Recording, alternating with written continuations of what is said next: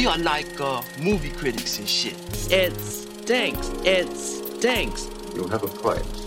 An idiotic one, but a point.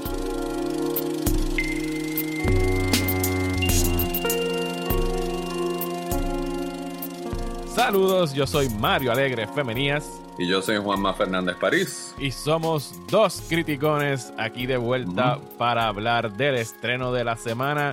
Que es cuál, Juanma? Que estamos teniendo en La mejor, la mejor película del verano. Se supone que Mario va a reaccionar primero que yo, pero yo me estoy picando delante. Free Guy, que es una producción nueva de 20th Century Studios, ahora adquirida por Walt Disney Pictures, producida por Ryan Reynolds y dirigida por Sean Levy.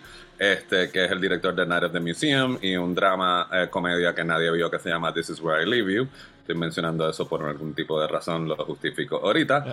Eh, básicamente, esta película es el protagonista es Guy, eh, que es este personaje que trabaja en un banco eh, con una actitud positiva y felizmente eh, pasa por su rutina de levantarse, ir al banco y básicamente ser víctima de todos los robos que suceden diariamente cada dos horas en ese banco, porque Guy es un personaje secundario de un videojuego. Lo que pasa es que el giro es que al principio de esta película, Guy no sabe que es un personaje secundario y por unos giros y unas cosas que suceden que no voy a elaborar, básicamente el personaje puede tomar control de su propio destino y básicamente dejar de ser un personaje secundario y convertirse en el, en el protagonista de su vida, no del videojuego, de su, de, de- de su vida.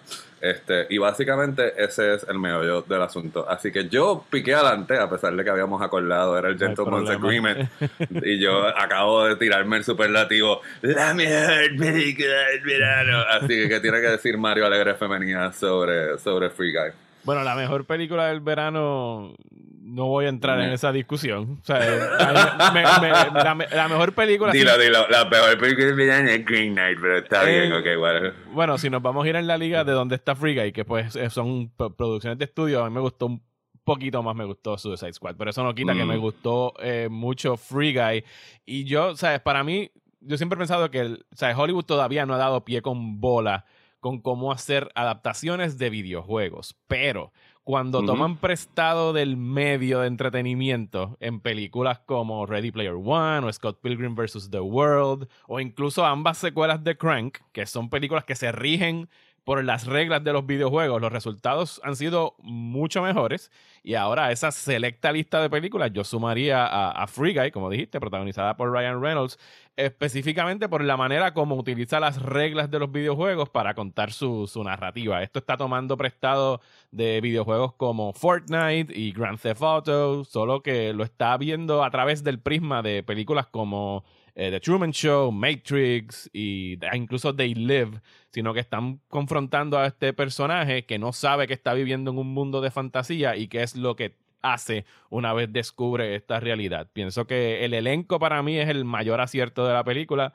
Ryan Reynolds demuestra que incluso en material family friendly puede bajar dos o tres niveles sin perder el raunchiness de su humor. O sea, es como que todavía hay pinceladas ahí. Obviamente no puede ser Deadpool, pero hay guiñaditas de ojo de algunos chistes que, o sea, si no estás pendiente, pasan desapercibidos y son chistes pues para el público más adulto.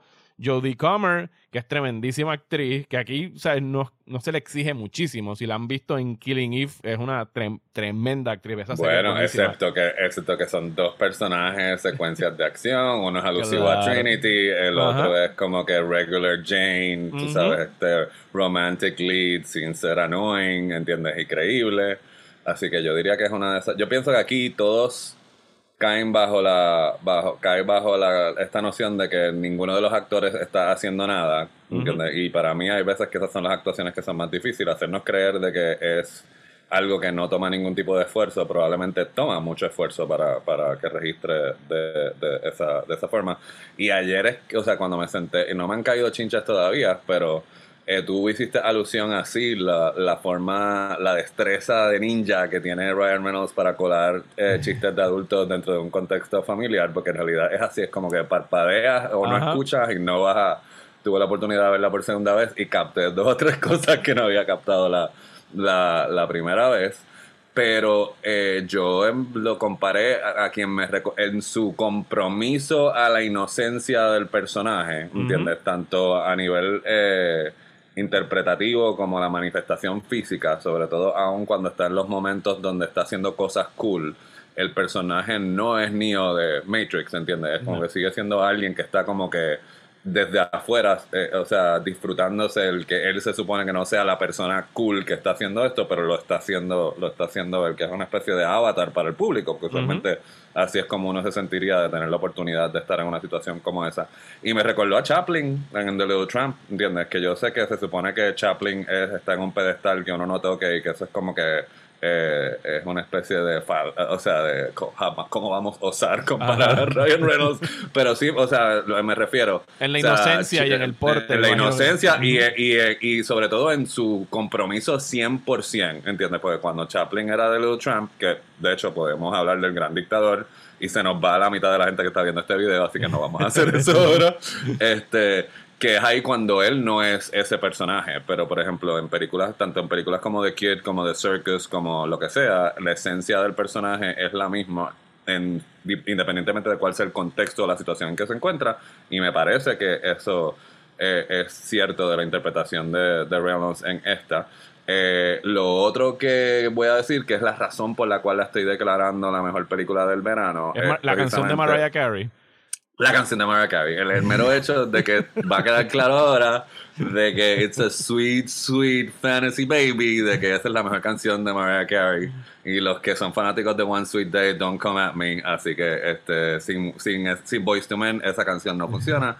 Fantasy es la canción. Así que acabamos de descarrilar este video. Anyway, el punto es Mariah, call me. Ajá. Este, el punto es de que es a pesar de que yo soy fiel creyente de que cine comercial no significa que tiene que haber cine hueco o que cine comercial no significa que no pueden haber ambiciones artísticas, sí tengo, y la segunda vez me afectó más todavía a nivel emocional, que por eso fue que mencioné aquella película de Sean Levy. Yo lo que siento es de que descartar esta película simplemente como para gamers es, es, no hacerle, o sea, es literalmente no apreciar bien el, el alcance emocional que tiene la película sobre qué significa ser, ¿entiendes eso? Tú eres el protagonista de tu propia vida, suena una, una, una pregunta estúpida, pero a- a- de hecho es profunda, ¿entiendes? Eh, y entonces, ¿qué significa, a- o sea, regir tus decisiones de vida y de rutina bajo miedo, el miedo al cambio? Eh, ¿Entiendes? Hay cosas hasta de reencarnación, de la, o sea, es, eh, eh, y de hecho estaba leyendo esta mañana que yo, que Libby se refiere a la película como un caballo de Troya, ¿entiendes? Es como que, que se supone que sea este popcorn movie donde video games y esto, y obviamente yo siento que eso le da el, la chispa visual, pero el meollo del asunto, eh, que es reforzado también por, por la interpretación de, de todo el elenco, eh, es de esto mismo, es de, o sea, y so- no sé si es por lo que hemos vivido en la pandemia, esta cuestión de estar atrapados en una especie de loop y de sentirte que no tienes, que de las decisiones no te pertenecen. Hay muchas cosas existenciales en Ajá. esta película que eh, pues, es una, una sor- sorpresa genuina, porque parece que va a ser como que esta bobería cómica para, o sea, una bobería como para exaltar los talentos cómicos de Reynolds y va a- a- el que tenga algo que decir es lo que, lo que para mí le eleva un poquito más sobre Suicide Squad, porque Suicide Squad lo que tiene que decir es que James Gunn está loco y hace lo que le da la gana. No tiene nada que decir más allá de eso y por eso es que... Y yo sé que tuvimos esta discusión y vamos a ver cómo podemos discutir esto y no dañarlo. yo- yo quisiera abordar esa discusión porque creo que sé por dónde vas tú. ¿Sabes? Definitivamente le sacaste más en términos emocionales a la película que yo, quizás en una Yo segunda ayer mirada. lloré, yo ayer lloré en la película. Está bien. O sea, y, Pues- eh, o sea, ¿cuál es la risa? Lloré No, y qué, no, ¿qué no. pasa? No, no, no hay problema. O sea, uno llora con. O sea, si te Oh, funciona gracias para ti. Dios. O sea, uno se pone vulnerable, uno se pone vulnerable aquí, que se le riega en la cara. No, no me, me estoy que- riendo en la cara, me estoy riendo de que dijiste que lloraste. en- bueno, no estoy. en- De- que te estás riendo de que. No, ahí está. El. Freudian Sim. Te estás riendo de que dije que lloré en Free Guy. Sí, lloré en Free Guy. Se me aguaron los ojos. ¿Entiendes? Es como que. Y yo pienso eh, que puede ser, si una película muy emotiva, Eh, lo único que yo. Si tienes corazón. Si tienes corazón, puede ser una película muy emotiva.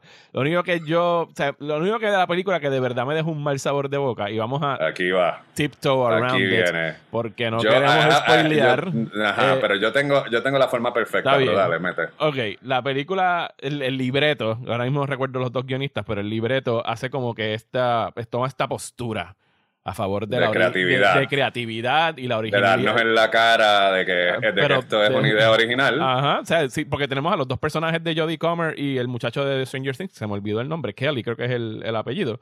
Joel creo que es el, el nombre. Joel, Kelly si no me son dos programadores que están a favor de, de que el- nuestro entretenimiento contenga ideas originales que no vengan estas megacorporaciones eh, a robar No, y la idea de convertirlas que el en villano- productos genéricos. Y que el villano quiera hacer Free City 2 y Free City 3 y, Exacto. o sea, y el Y, sequel. y la secuela y todo eso. Y todo eso está fine. Y durante la inmensa mayoría de la película, yo estoy como que, yes, you go, free guy, you go. Y de repente hay este burdo e innecesario recordatorio de que 20th Century Fox, ahora Studios, es, Es otra de- propiedad de, de- Disney. Y no voy a decir exactamente qué ocurre, pero aún justificado dentro del contexto de la trama de la película, lo encontré un tanto hipócrita de parte del, de, de Free Guy.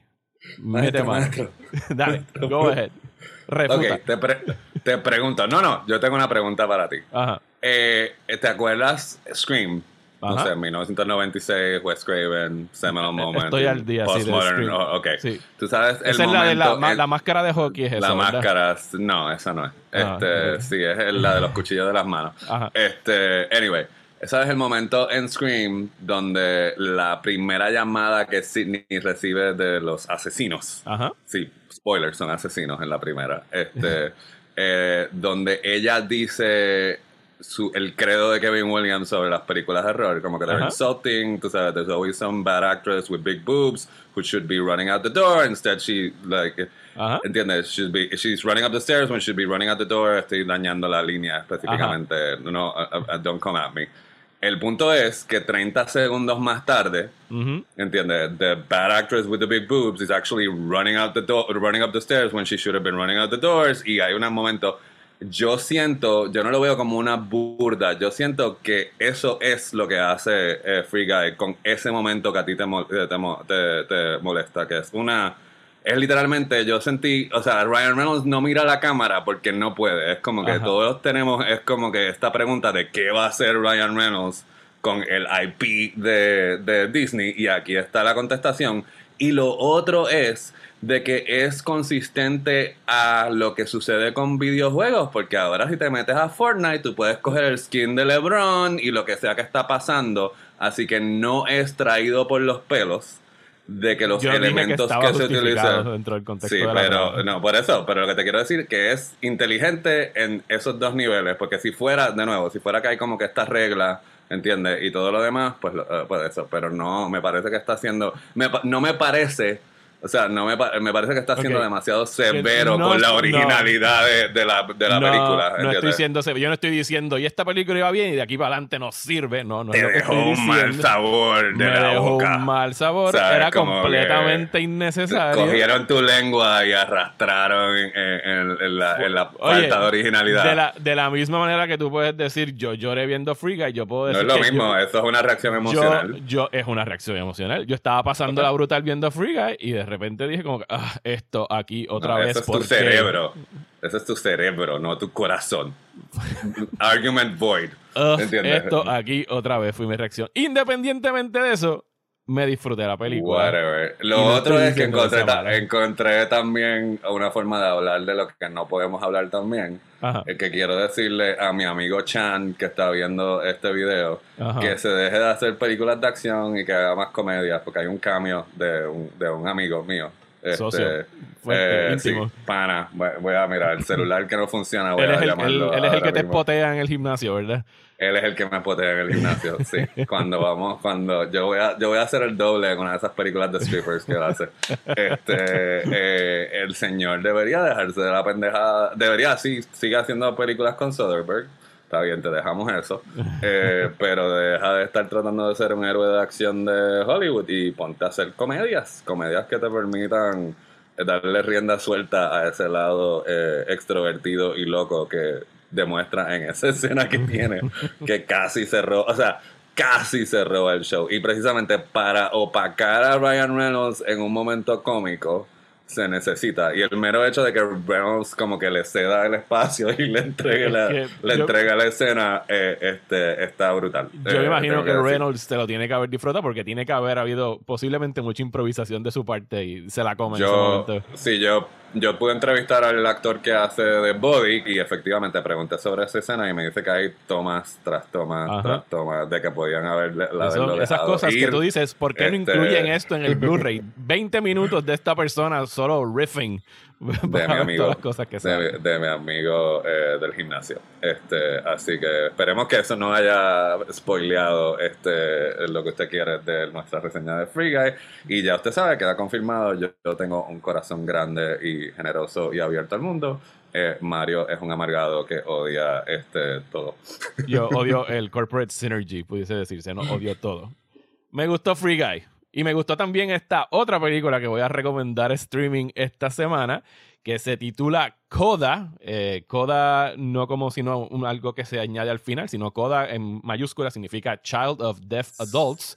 Esta fue una película que famosamente eh, rompió récord en Sundance porque fue adquirida por Apple eh, por 25 millones de dólares y se va a estar empezando a exhibir este viernes 13 de agosto. En Estados Unidos va a estar en cines, acá la van a poder ver en Apple TV y trata acerca de esta joven. Es un coming of, coming of age story que hemos visto 800 versiones, pero esta es una muy, muy, muy buena versión de, de un coming of age story. Trata de esta joven interpretada por Emilia Jones, que pues es la única persona en su familia que tiene la capacidad de escuchar. Su hermano y sus padres son ambos sordos y ella pues tiene que ayudarlos en su negocio de la pesca, tiene que ser intérprete para ellos y ella sueña con irse a cantar. La película trata sobre esa manera de ella tratar de, de explicarle a su familia lo importante que es para ella cantar cuando ellos no pueden escucharla jamás cantar. Mm. Y, o sea, y ahora sí, ahí te digo yo que Mario sí tiene corazón y salió esmelenado Bueno, de esta película en múltiples ocasiones porque aún sabiendo